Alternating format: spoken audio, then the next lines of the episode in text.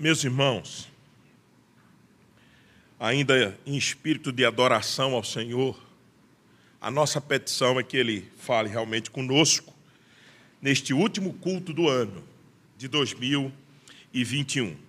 Já cumprimentamos a todos pela ocasião da abertura do nosso culto, então eu peço encarecidamente que você abra a palavra de Deus na, no livro de Lamentações de Jeremias, no capítulo 3, do verso 22 ao 24, onde nós basearemos a exposição do texto dessa noite.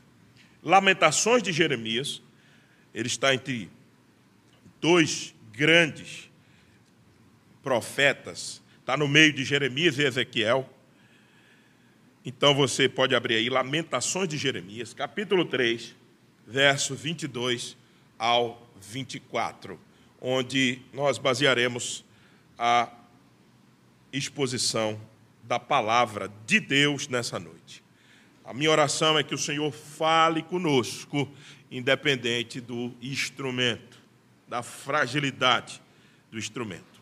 Sentado como estamos, mas reverentemente, leiamos o texto sagrado e que o Senhor se digne de falar aos nossos corações neste último culto de 2021.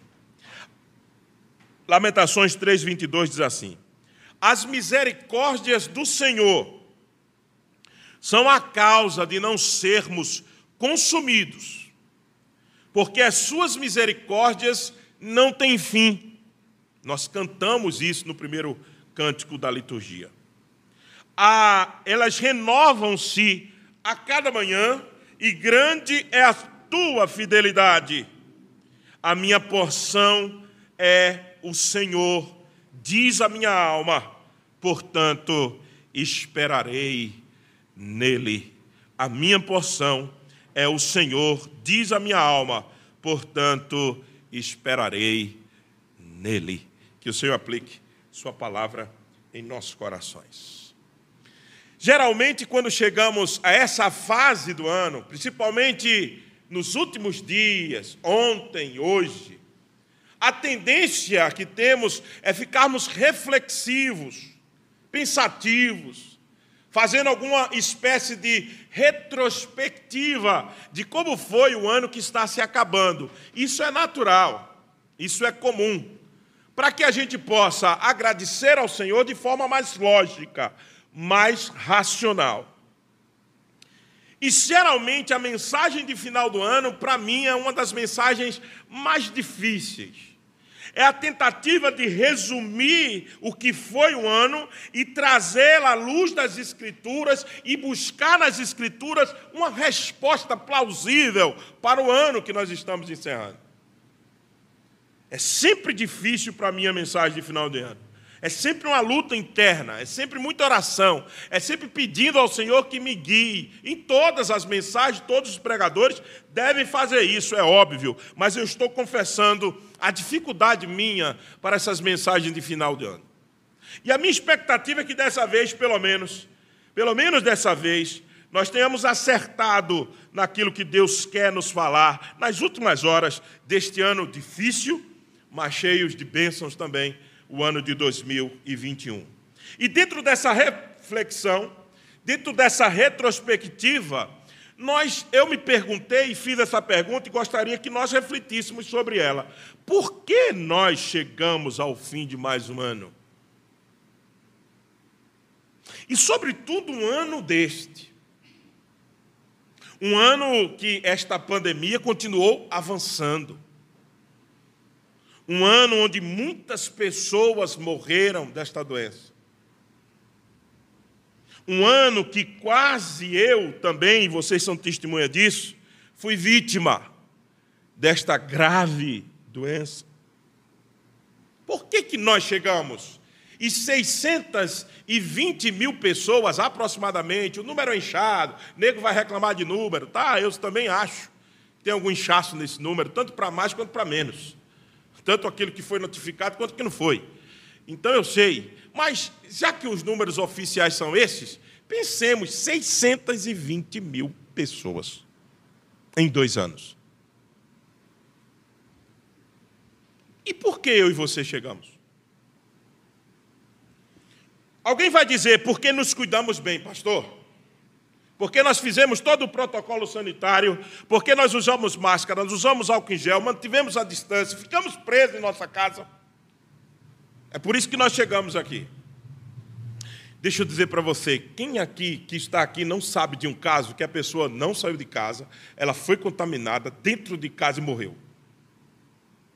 Então não é porque alguém que se cuidou mais do que o outro que chegou até aqui.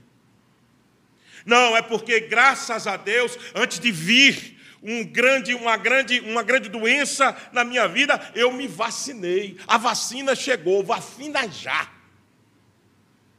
Vacina já. Foi o slogan de muitos.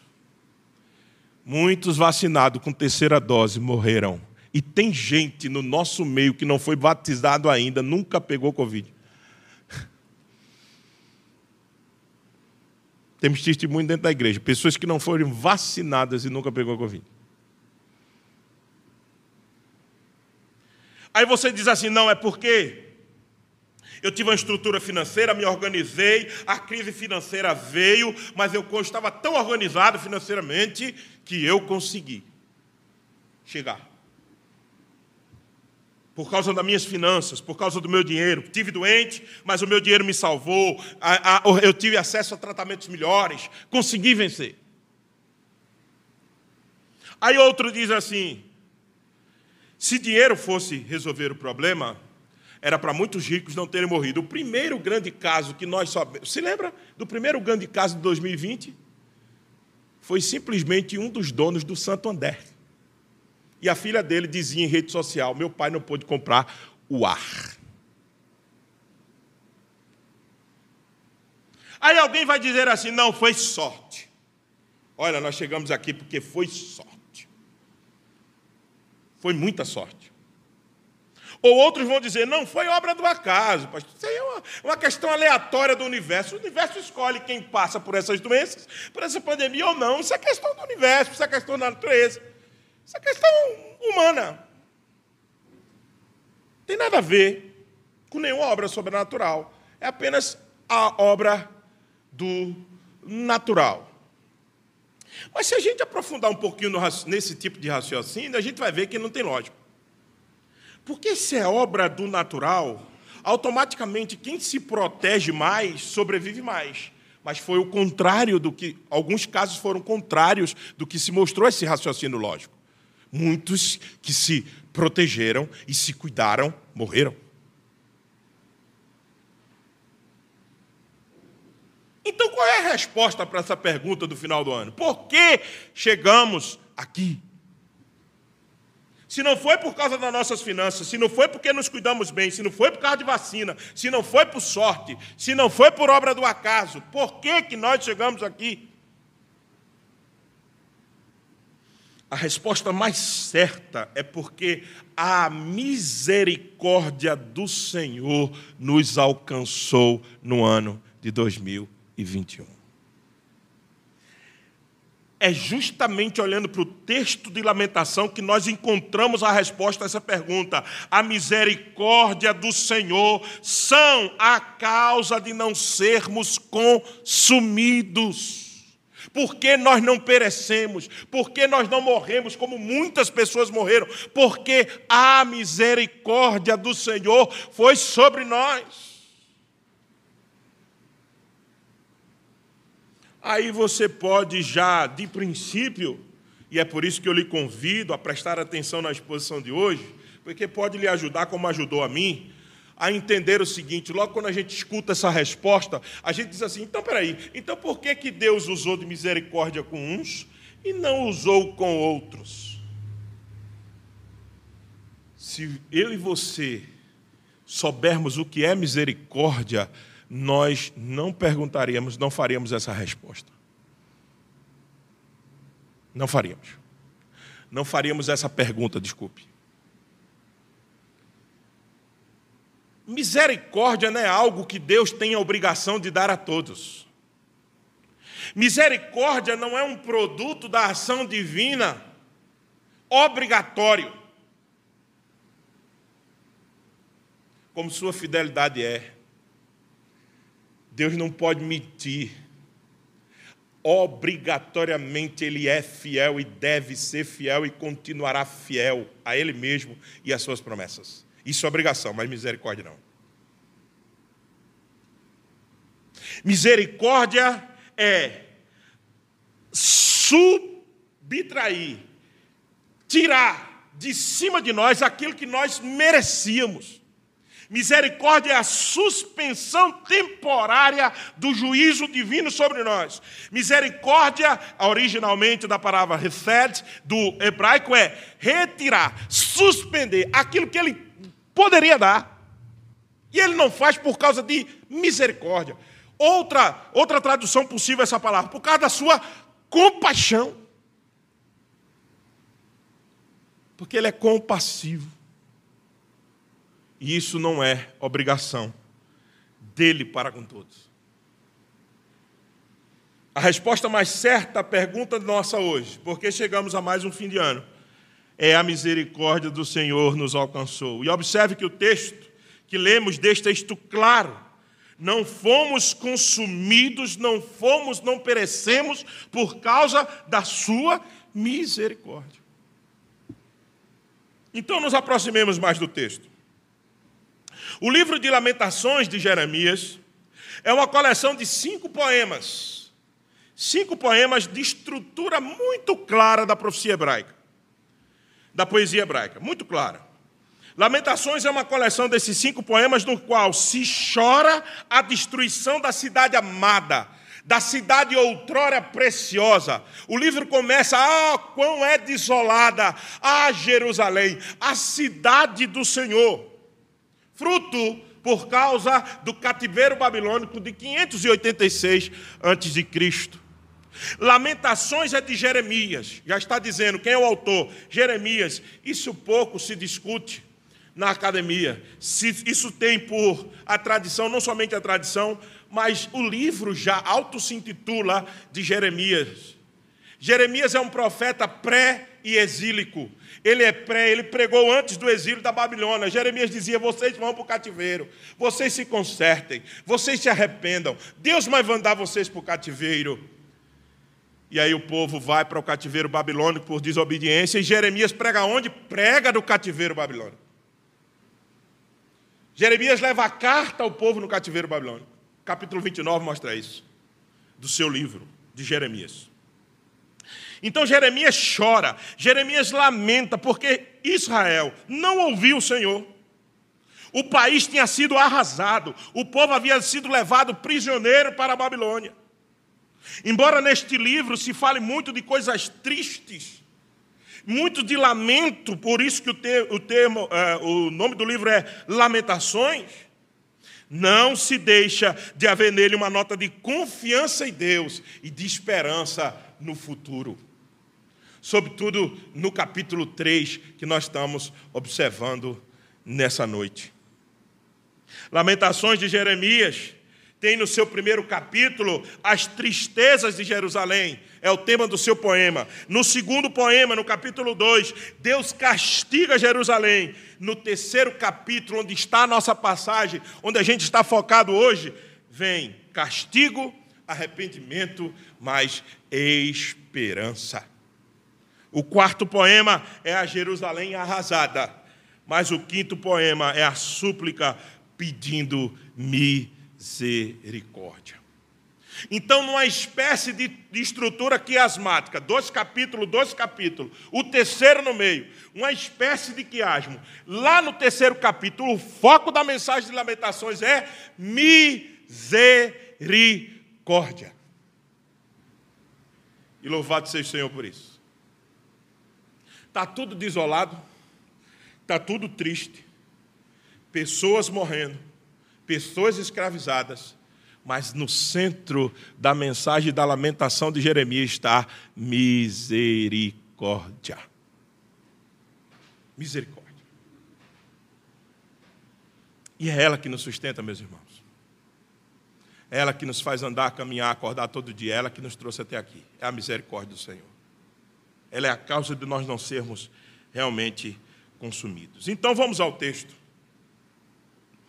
Depois dessa apresentação rápida do contexto.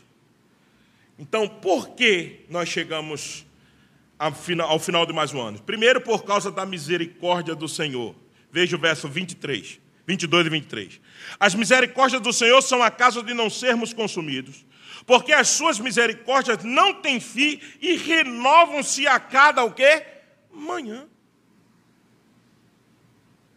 Movido por seu amor, por sua fidelidade ao seu povo, ele não nos retribui da maneira que merecemos. Misericórdia é isso. Ele não dá segundo aquilo que nós merecemos. Veja, observe. Por isso, por que, que o pastor falou de toda aquela estrutura de Jeremias? Para você ter na cabeça que o livro trata de pecado. O livro trata de um contexto onde todos o povo de Israel está cativo, está preso. O livro fala de desobediência, o livro fala de lamentação pelo pecado do povo. Mas mesmo num contexto desse, é possível ainda reconhecer. Sabe por que Israel não foi eliminado? Sabe por que Israel só está cativo e não sumiu do mapa? Porque a misericórdia do Senhor se renova a cada manhã e ela não tem fim. Israel só foi para o cativeiro, mas deveria ter sido eliminado. Por que Israel não foi eliminado? Porque o Senhor tem uma aliança com o seu povo, meus irmãos. Ele tem uma aliança com Abraão, com Isaac com Jacó. E as bênçãos que estavam prometidas em Abraão nos alcançaram em Cristo Jesus. E agora nós podemos também confiar inteiramente na Sua misericórdia. Misericórdia é isso. O normal é que fôssemos consumidos neste ano de 2021. O normal é que Deus nos visitasse nesse ano de 2021. O normal é que a ira de Deus transbordasse depois de ver homens, mesmo no meio de uma desgraça pandêmica que nós vivemos, ver homens se usufruindo da desgraça alheia para se enriquecer, como muitos fizeram nesse país. O normal é Deus não aceitar que pessoas se validaram dos recursos públicos em nome de uma pandemia desgraçada dessa que matou gente. Para se enriquecer ilicitamente. O normal era Deus descer juízo. Mas ainda bem que as misericórdias do Senhor dura para sempre. As misericórdias do Senhor são a causa de não sermos consumidos. E a igreja? E a igreja, pastor? Muito, muito a se questionar o papel da igreja nesses dias. Muito. Ao invés de socorrer o combalido, o convalescente, ao invés de socorrer aquele que está morrendo, a igreja se envolveu em muitas manifestações políticas, partidárias. Políticos todos nós somos, mas partidarismo nojento ao invés de socorrer o necessitado e proclamar a salvação nesse tempo que chama-se Jesus Cristo. E Deus não desceu com sua ira sobre ela. Por quê? Porque a misericórdia do Senhor são as causas de nós não sermos consumidos. O normal é que a ira de Deus viesse sobre nós por sua perfeição, porque ele não pode conviver com o pecado. É normal isso dele, não é que nós queremos, não é que nós estamos pedindo, Senhor, desça a tua ira, não. Senhor, tenha misericórdia, a súplica do seu povo. É óbvio. Mas nós estamos falando numa perspectiva de um Deus santo, puro e justo e vendo tudo o que ele está vendo. Eu fico imaginando o Senhor observando do céu, da sua alta morada e vendo tudo isso que ele vê. Se nós temos a capacidade de nos indignar com alguma coisa, imagine o ser santo e supremo que é o Senhor nosso Deus.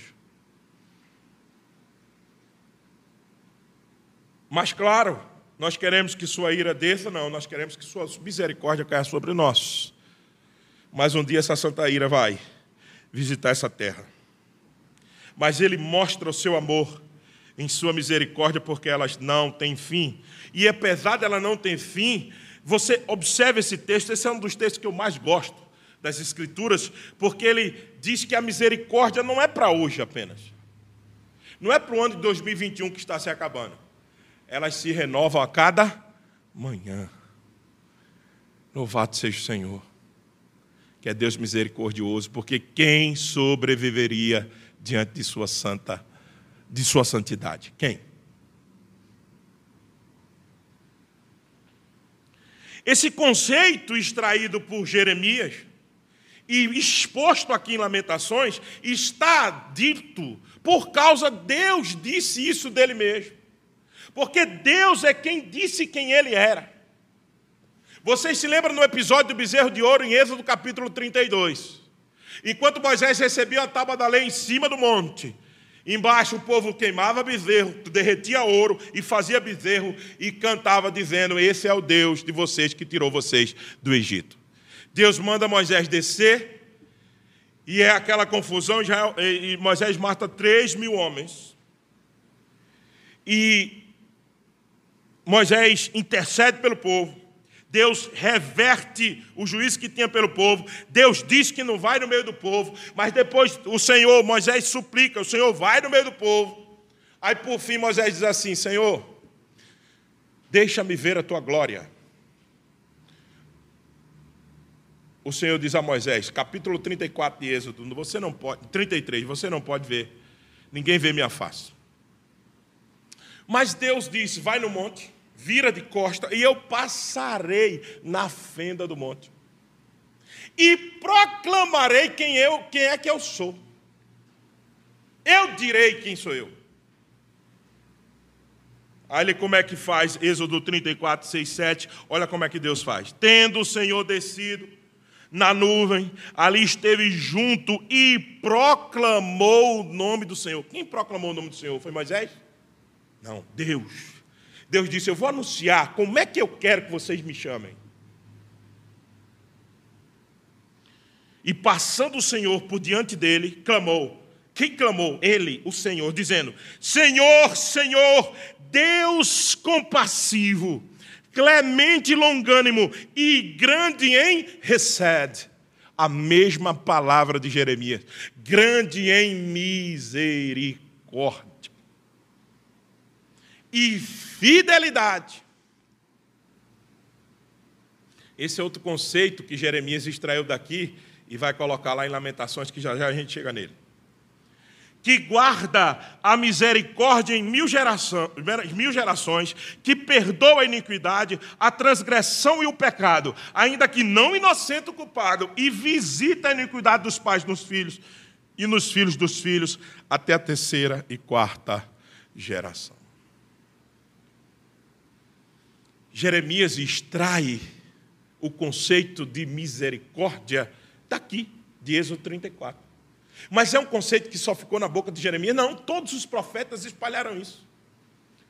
Davi, como profeta, também escritor, Davi compõe o Salmo 136 dizendo que nós não somos consumidos, e vai uma série de estribilhos dizendo qual é a repetição do Salmo 136?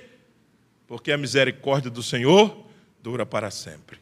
Porque a misericórdia do Senhor dura para sempre. Porque a misericórdia do Senhor dura para sempre. O salmista repete isso várias vezes no Salmo 136. É o conceito bíblico de misericórdia. É a causa de não sermos consumidos. É por isso que nós chegamos até aqui. É por isso que chegaremos até o último dia da nossa vida. E é por essa misericórdia que alcançaremos a vida eterna. É por ela. Segunda coisa pela qual nós conseguimos chegar até aqui, primeiro pela misericórdia do Senhor, mas segundo por aquilo que está no verso 23b e 24. Grande é a, apenas o 23b. Grande é a tua fidelidade fidelidade.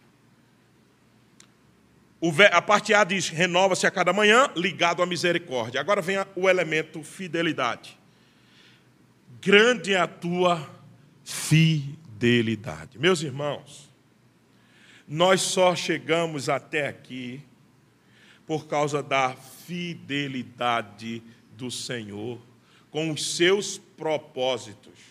Não é a fidelidade a nós, primeiro. É a fidelidade com a sua aliança, com o projeto que ele tem para o seu povo. Por isso que muitos do povo de Deus pereceram. Ah, porque Deus não foi fiel com eles? Não. Deus os guardou, preciosa é a morte do justo aos olhos do Senhor. Deus os chamaram, muitos santos foram chamados nesse ano, muitos servos de Deus, homens de oração, homens de serviço prestado, mulheres de serviço prestado, a causa do Senhor, pereceram. Mas por quê? Porque Deus não foi fiel a ele? Ou porque Deus não exerceu misericórdia com eles? Não. Não esqueça que para nós, os servos de Deus, a morte é o prêmio. Ah, para nós, o morrer, o viver é Cristo, o morrer é, é lucro. Não esqueça que preciosa é a morte dos servos do Senhor aos seus olhos. Então não enxerguemos a morte como uma punição, meus irmãos, mas como um chamado do Senhor para viver uma vida com Ele. Mas a segunda coisa pela qual nós não perecemos é a fidelidade do Senhor. E nós dizíamos que a fidelidade a Ele mesmo, ao seu projeto, ao seu plano, aos seus propósitos. Ele tem uma aliança com o seu povo e fez promessa ao seu povo e vai cumpri-la. Por quê? Porque Hebreus capítulo 6, verso 13 a 17, o escritor dos Hebreus diz assim: Pois, quando Deus fez a promessa a Abraão, ou seja, a aliança com Abraão, visto que não tinha ninguém superior por quem jurar. Quando nós estamos jurando um para os outros, a gente geralmente busca um, algo superior. Já viu como é que a gente, agora que a gente aprende o Evangelho, a gente é inteirado das doutrinas do Senhor, a gente não comete mais essas, essas gafes, às vezes tomando até o nome de Deus em vão.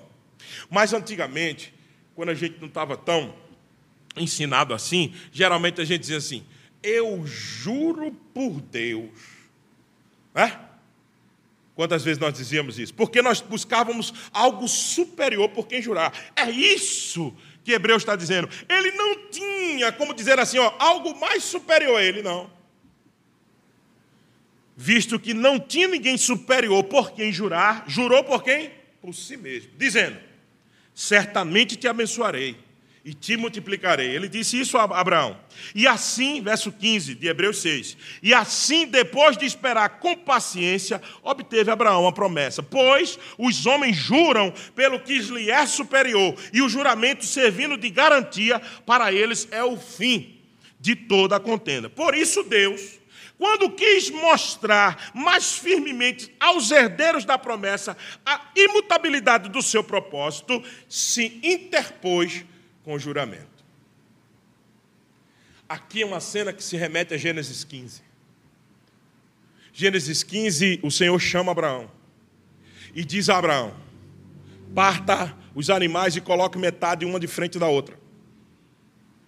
Aquilo era um, um, um, um rito que Deus tomou de quantos, como os reis selavam o seu pacto um com o outro.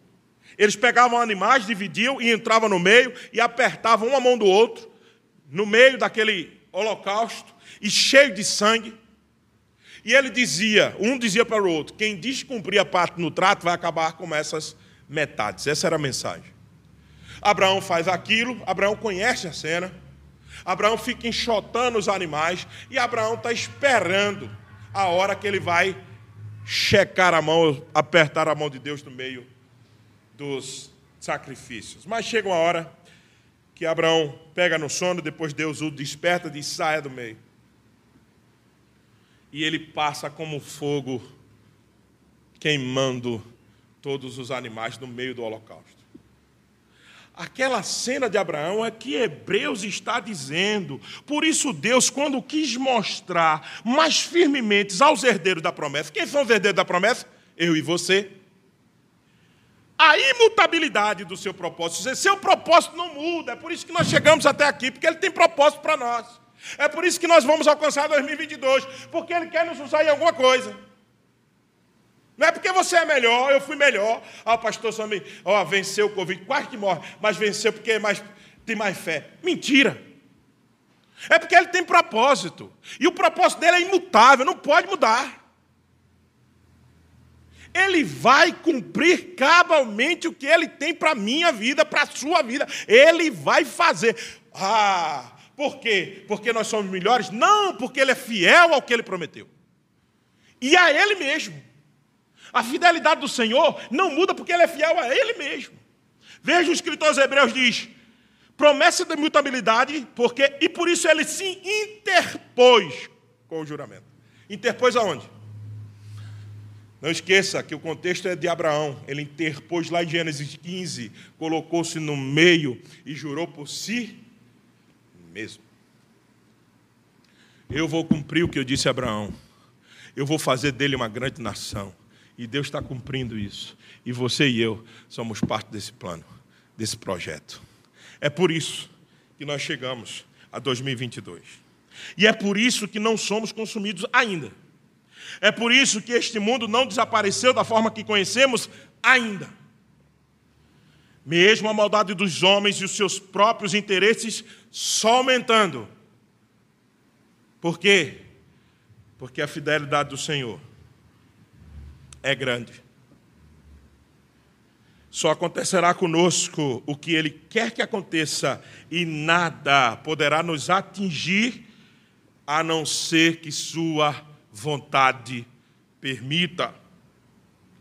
E não porque merecemos. Não é pelos nossos méritos, meus irmãos, que chegamos ao fim de mais um ano. É pela fidelidade do Senhor. Essa dupla de palavras, esse binômio, misericórdia e fidelidade, é esse binômio que acompanha a vida do servo de Deus. A misericórdia do Senhor e a fidelidade do Senhor. A misericórdia, Ele não dar aquilo que nós merecemos. A fidelidade, Ele cumprir todos os projetos e planos que Ele estabeleceu para nossas vidas.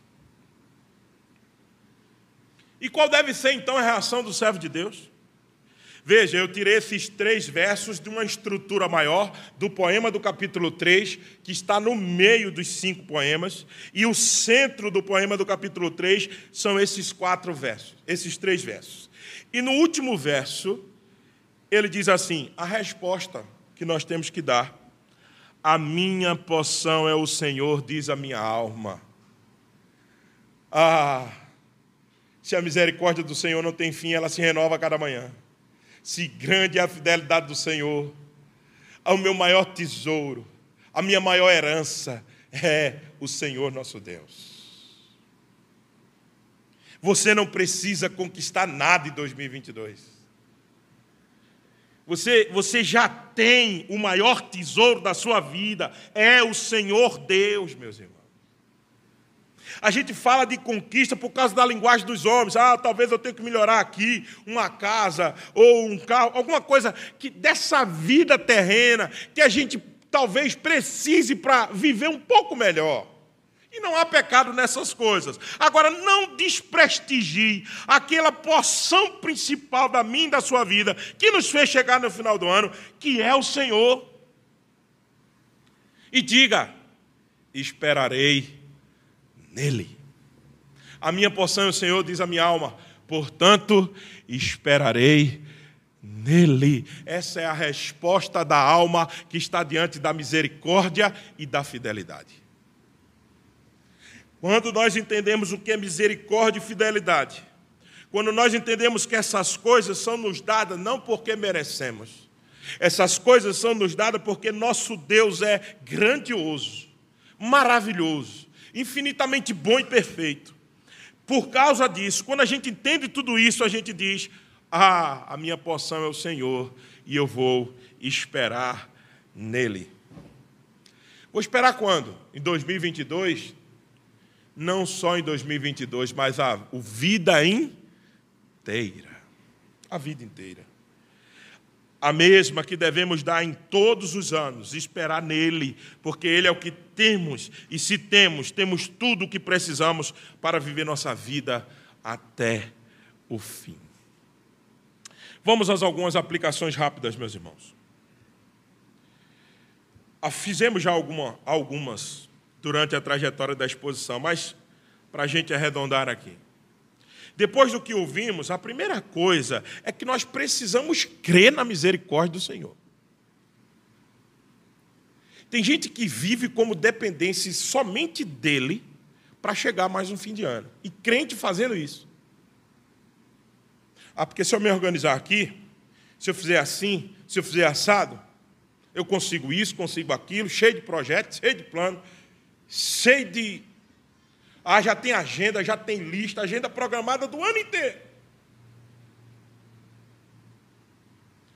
Programação não é pecado. Querer as coisas não é pecado. Querer que as coisas aconteçam de forma ordenada na sua vida não é pecado. Agora, o nosso pecado é não crer na misericórdia do Senhor, como que ela não deve estar sobre nós, para que nós consigamos isto ou aquilo. Só vamos conseguir se a misericórdia do Senhor for conosco. Só vamos ter se a misericórdia do Senhor nos alcançar. Só vamos chegar lá, chegar no ponto que nós produzimos, que nós planejamos, se Deus for conosco. Se Deus não for, ficaremos no meio do caminho. Se Deus não for, muitos planos foram interrompidos, muitos projetos jogados na lata do lixo. Sabe por quê? Porque o Senhor achou por bem interromper a vida do seu servo nesse ano de 2021. E ele sabe, ele é perfeito, ele sabe de todas as coisas. Agora, por misericórdia, se ele quiser deixar mais um pouco, ele vai deixar. É a misericórdia dele que nós temos que crer. Não é na nossa força do nosso braço, não é na capacidade intelectiva que temos ou da articulação política que conseguimos fazer as coisas. É porque a misericórdia do Senhor precisa nos alcançar. Creia na misericórdia. Acredite que Ele não vai nos dar a punição que nós merecemos até o dia que Ele quiser.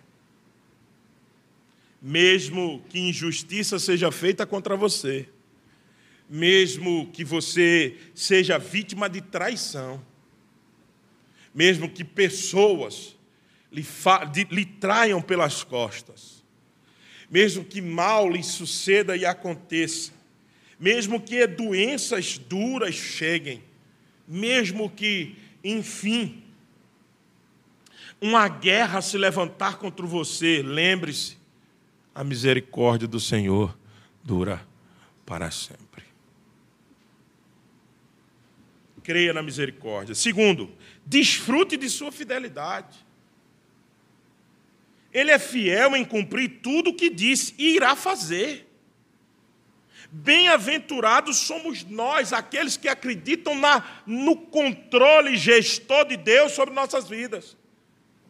Bem-aventurados somos nós que descansamos nos planos do Senhor para nós. Nós não devemos querer mais do que Ele não tem para dar para nós. Ou nos comportarmos como tivéssemos recebido menos do que Ele nos deu. Isso é acreditar, é desfrutar da fidelidade. Não, se o Senhor me deu isso, eu vou viver com isso. Não vou querer nem mais e nem menos é desfrutar de sua fidelidade. Por quê? Porque ele vai conduzir todas as coisas para o seu propósito, o seu propósito específico, aquilo que ele tem para nós. E saiba, meus irmãos, calma. Se você se indigna com as injustiças desse mundo, como a gente viu muitas em 2021, saiba, o Senhor é fiel. No dia certo, ele dará cabo de tudo isso. Bem-aventurados os que têm fome e sede de justiça, eles serão saciados, diz o Senhor Jesus. Eles serão saciados. Eles vão se saciar. Por quê? Porque Deus precisa nos satisfazer das nossas indignações? Não. Porque grande é a sua fidelidade, porque Ele é fiel aos seus propósitos e aos seus planos. Terceiro e último.